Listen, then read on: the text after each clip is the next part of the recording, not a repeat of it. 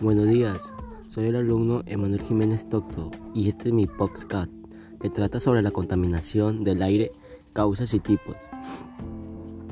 Cada año se vota el récord de contaminación del aire. En el año 2019 se alcanzaron casi 40 mil millones de toneladas de CO2 en la atmósfera, superando el, el riesgo del año anterior. Sin, media, sin medidas eficaces, los efectos de la contaminación atmosférica serán nefastos para la vida en la Tierra. Cambio climático según avanzado, gran escala y producción de tipo de fenómenos adversos como crecimiento a nivel del mar, el crecimiento de las sequías, el aumento de temperatura global, etc. La educación ambiental es fundamental para conocer qué consiste contaminación del aire y cuáles son principios enemigos de nuestra atmósfera. En el artículo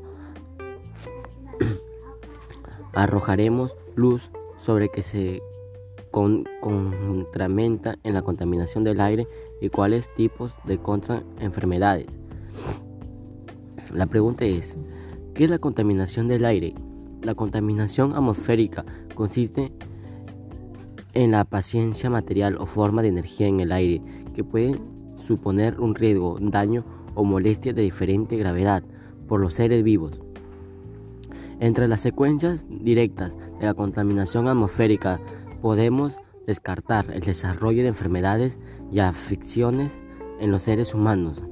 La diversidad también perderá diversidad en zonas de grandes concentraciones o apariencias de olores desagradables, tipo de sustancias que producen contaminación del aire.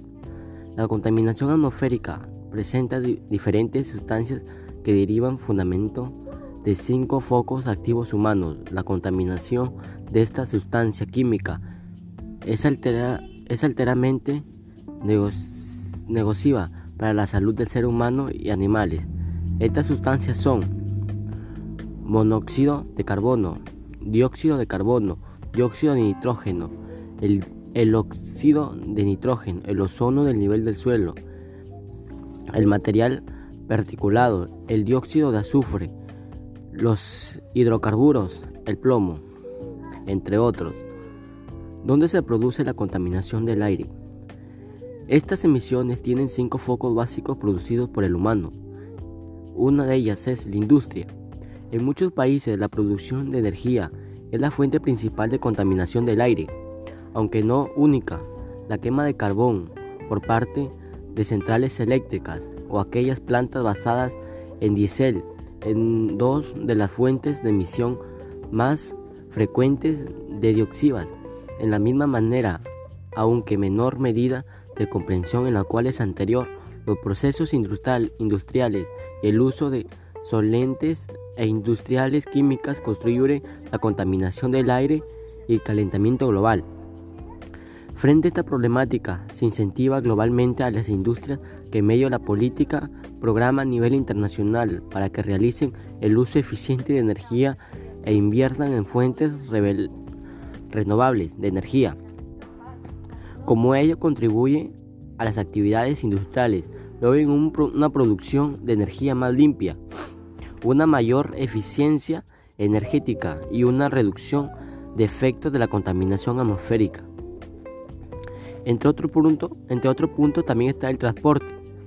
Cerca del 25% de todas las emisiones del CO2, entre comillas, dióxido de carbono, relacionadas en la energía proviene del transporte. Estas emisiones producen aproximadamente cerca de 40.000 muertes productas al año por mala calidad del aire.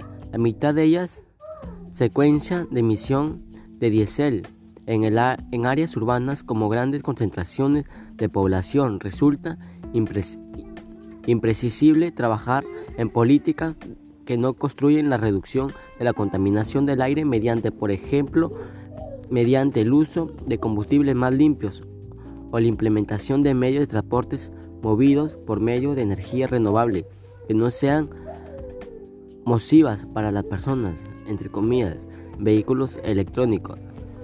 En la agricultura, en este sector hay dos fuentes principales que producen el 24% de todos los gases del efecto invernadero. Por un lado, la quema de residuos agrícolas y en otro, el metano. Amoníaco que genera la ganadería. Las emisiones metano son especialmente descartables, puesto que el efecto de ozono del suelo, esta contaminación del aire, es adecuada de enfermedades respiratorias y aumenta el asma.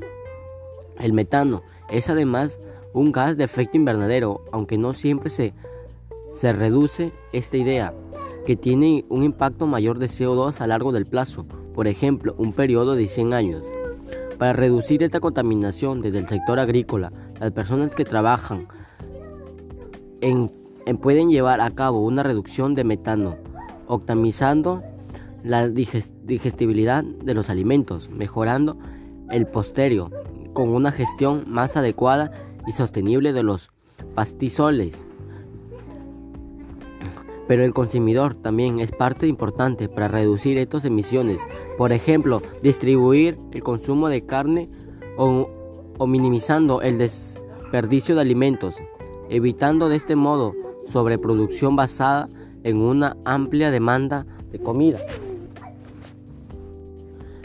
Residuos. Se calcula que el 40% de residuos generados en el mundo y los desechos orgánicos de quema del aire libre, lo que genera emisiones de atmósfera de dioxinas nocivas durante fauna, metano y carbono negro, una problemática que afecta especial, especialmente a aquellas regiones o zonas que están en proceso de urbanización o países en vía de desarrollo. Entre las estrategias para evitar los efectos de este tipo de contaminación atmosférica se encuentra la mejor de la recolección, separación y eliminación de desechos sólidos. Con ello podría reducir la cantidad de, metales, depósitos de vertederos y posteriormente quema del aire libre. Al igual que en este sector agrícola, un menor desperdicio de alimentos ayudaría a reducir la cantidad de desechos orgánicos, ya que hay, que gestionar. Del mismo modo, una separación de estos y su, y su conversión en coxol o bioenergía ayudaría a mejorar la fertilidad y la calidad del suelo, generando además de una manera de crear una fuente de energía alternativa más limpia sostenible para el aire. Hogares. La contaminación del aire desde el ámbito doméstico es nociva de dos maneras. Por un lado, porque el aire que las personas respiran en sus hogares de manera directa, producida a lo largo del plazo, enfermedades respiratorias. Por otro lado, porque percute el aire exterior. La fuente de esta contaminación proviene en la quema de madera, combustibles fósiles para actividades como cocinar, calentar o eliminar los hogares. Aunque, aunque en términos generales el 85% de los hogares tienen acceso a fuentes de energía más limpia, al menos en 97, en 97 países del mundo, lo cierto es que estima aproximadamente 3 mil millones de personas continúan usando combustibles sólidos, lo cual es una cifra muy elevada que producen una gran cantidad de emisiones como cantidades contaminantes del aire. Mantener calidad del aire es fundamental para la supervivencia de las personas y las especies que, viven en la Tierra. Los efectos de la contaminación atmosférica pueden ser fatídicas para las especies, pues que polución, polución para las especies. Negatividad en su salud, propiciando el desarrollo de enfermedades y acciones en los diferentes tipos, como la, la respiratoria. Como siempre existe una serie de consejos que podemos seguir que puede tener un gran impacto en la protección de la calidad del aire que respiramos.